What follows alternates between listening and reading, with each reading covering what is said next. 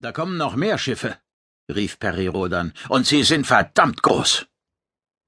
Kerat Tinga hatte dafür gesorgt, dass sie das Geschehen draußen im All über ein riesiges Holo im Spindelraumer verfolgen konnten. Die Projektion zog sich über die gesamte Stirnwand der kleinen Zentrale und zeigte den Weltraum im Randbereich des Kugelsternhaufens Faraway. Ihr Raumschiff war in der Nähe eines Asteroidenfelds herausgekommen, das sich über mehrere hunderttausend Kilometer erstreckte.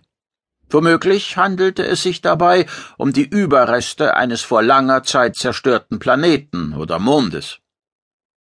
Weitere Amöbenschiffe, hörte er Eritrea Kusch in seinem Rücken. Allerdings handelt es sich diesmal um die 500 Meter Versionen, die wir bereits über Sepura II beobachtet haben. Die müssen uns für ziemlich gefährlich halten, wenn sie gleich mit einer halben Armee anrücken, machte sich nun auch Posimon bemerkbar. Die Silberschlange, der der Terraner in der immateriellen Stadt Marhanu begegnet war, bezeichnete sich selbst als mobiles positronisches Datenverarbeitungssystem mit abhandengekommener Biokomponente. Sie hatte sich wie üblich um Rodans rechten Oberarm geschlungen.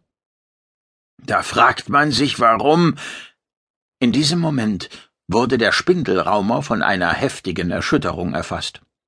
Rodan stolperte zwei Schritte rückwärts, bevor ihn Eritrea Kusch am Arm fasste und wieder nach vorn schob. Die schießen auf uns! rief Kerat Tinga wütend. Der Jaranok hatte einen Sensor seines Steuerpuls berührt, und das Pfeifen des Ortungsalarms war verstummt.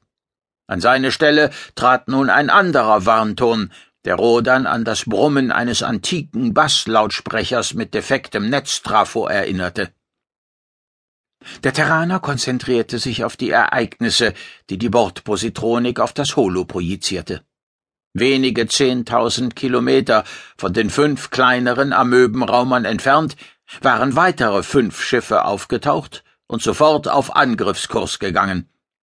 Dabei setzten sie allerdings nicht die bekannten Kristalltorpedos ein, mit denen Rodan und Eritrea Kusch bereits schlechte Erfahrungen gesammelt hatten. Es handelte sich um eine Art aufgeladener Hyperkristalle, die von fünfdimensionalen Ballungen wie Schutzschirmen oder Antriebssystemen geradezu magisch angezogen wurden. Stattdessen bedienten sie sich konventioneller Energiewaffen. Das Holo zeigte tiefblaue Lichtspeere, die wie Suchscheinwerfer durch das All zuckten und in die Schutzschirme des Spindelraumers einschlugen. Vergiss nicht, dass du dich mehr als 180.000 Jahre in der Vergangenheit aufhältst, ermahnte sich Rodan. Die Amöbenraumer mögen vielleicht so aussehen wie die, die du kennengelernt hast, doch sie könnten völlig andere Eigenschaften haben. Dafür sprach auch der Umstand, dass der aus der Gegenwart bekannte Ortungsschutz in der Vergangenheit offenbar nicht funktionierte oder noch gar nicht vorhanden war. Die Neuankömmlinge hatten sich ebenso wie ihre lediglich fünfzig Meter durchmessenden Pendants in schwach flimmernde Schutzschirme gehüllt. Sieh dir das an! Eritrea Kusch zeigte auf eine Stelle am linken Rand des Holos. Die schießen nicht nur auf uns, sondern auch auf ihre eigenen Leute. Zwei der blauen Strahlen trafen das längsseits gegangene Amöbenschiff, überlasteten augenblicklich die Schirme und rissen es in der Mitte auseinander. Die von zahlreichen unregelmäßigen Verkrustungen übersäte Oberfläche platzte wie eine reife Frucht. Vergrößerungen zeigten deutlich die Kammern im Innern des Schiffskörpers. Die faserigen Stützstrukturen, die an Pilzfilamente erinnerten, schienen sich in der Schwerelosigkeit zu bewegen.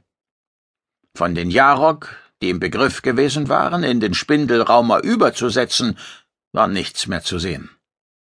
Kerat! Rodan war klar, dass er schnell handeln musste. Können wir es mit unseren Gegnern aufnehmen? Ich meine, wären wir in der Lage, einen der Angreifer in Schwierigkeiten zu bringen? Einen? der Jaranok stieß ein bellendes Lachen aus. Sag mir nur, wie viele von den feigen Dreckskerlen ich abschießen soll. Und ich, Du sollst niemanden abschießen, unterbrach Rodan energisch. Jeder unserer Eingriffe in den natürlichen Ablauf der Dinge birgt das Risiko eines Zeitparadoxons. Mach ihnen Angst. Zeig ihnen sehr deutlich, was du tun könntest, aber lass ihnen die Chance zur Flucht. Denken wir beide dasselbe? fragte Eritrea Kusch leise.